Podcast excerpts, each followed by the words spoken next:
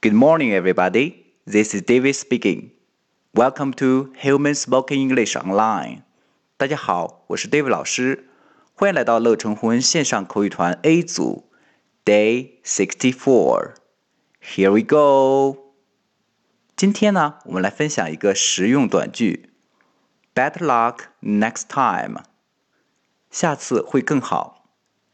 我们来分解一下：better。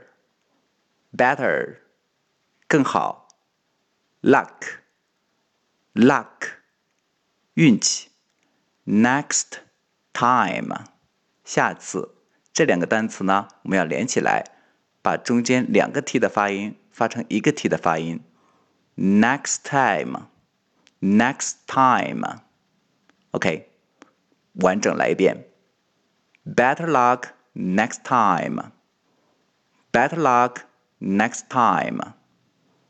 time，OK，什么时候用呢？当你要安慰别人的时候，就可以用这个句子。比如你的同学这次没有考好，你就可以安慰他：Better luck next time. Better luck next time.